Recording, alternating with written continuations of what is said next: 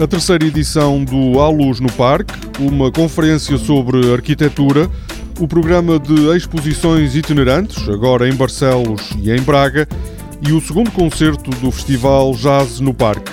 São temas do Magazine Serralves desta semana.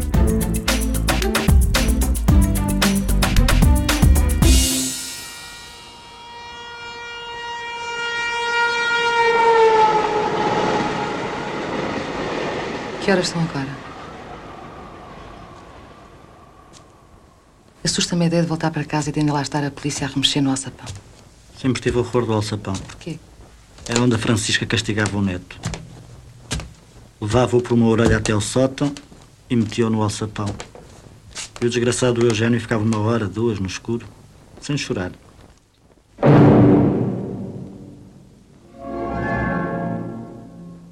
Este verão volta a haver luz no Parque de Serralves. Nos meses de julho e agosto, o público tem a oportunidade de passear à noite no parque, que nesta altura do ano está iluminado. Estão programadas visitas guiadas, workshops de fotografia noturna e uma retrospectiva integral da obra de José Álvaro Moraes. O Bobo, filme de 1987, que é uma reflexão sobre a história de Portugal, é exibido no dia 24 deste mês. E há pouco mais de uma semana eu tinha resolvido mudar de vida, meu Deus. No dia em que recomecei a filmar. Lembro-me da discussão da noite anterior. 5 minutos de intervalo, vamos repetir. Está bom para o som.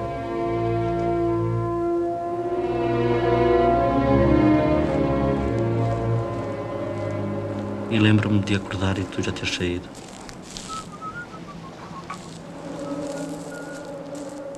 Eu estava desejosa de ser dali e de acabar aquele filme.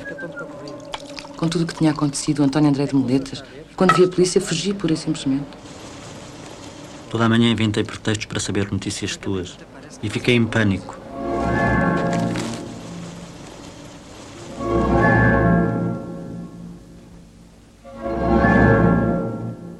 No domingo, às seis da tarde, o saxofonista Rodrigo Amado apresenta no ténis do Parque de Serralves o resultado da sua colaboração com um grupo de músicos noruegueses.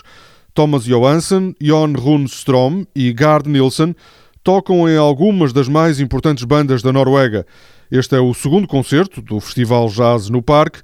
O programador, Rui Eduardo Paes, prevê um concerto histórico, tendo em conta a origem dos músicos que vão estar no palco. São dois países têm cenas extremamente dinâmicas nesta área da música. A Noruega tem-se notabilizado também por causa disso, de maneira que esta junção acho que vai fazer história. O concerto de Rodrigo Amado, acompanhado por músicos noruegueses, será editado em disco. Esta quinta-feira, no Auditório de Serralves, há uma conferência sobre o diálogo entre arte e arquitetura, incluída no ciclo Novas Perspectivas. Estarão presentes vários ateliês de arquitetura, como Diogo Aguiar Studio, FAR, Fala Atelier e Ototo, que foram também convidados para desenvolver os pavilhões temporários para a exposição Incerteza Viva, com obras que estiveram na última Bienal de São Paulo. Conversas entre arte e arquitetura têm curadoria da jornalista Anabela Mota Ribeiro em colaboração com Suzanne Cotter e Carlos Muro do Museu de Serralves. A partir de amanhã podem ser visitadas em Braga e em Barcelos duas exposições elaboradas a partir da coleção de arte contemporânea de Serralves. São mais duas iniciativas do programa de exposições itinerantes da Fundação. Na Biblioteca Municipal de Barcelos vão ser mostrados trabalhos de E.M. de Melo e Castro, um artista incontornável da poesia experimental em Portugal. O Museu Nogueira da Silva, em Braga, recebe a exposição Que Seja, livros e edições de artista. As obras questionam os vários modelos de divulgação do conhecimento, são parodiados dicionários, enciclopédias e a informação veiculada por jornais e revistas. Toda a programação pode ser consultada em serralves.pt ou na página da Fundação no Facebook. Este programa pode também ser ouvido em podcast.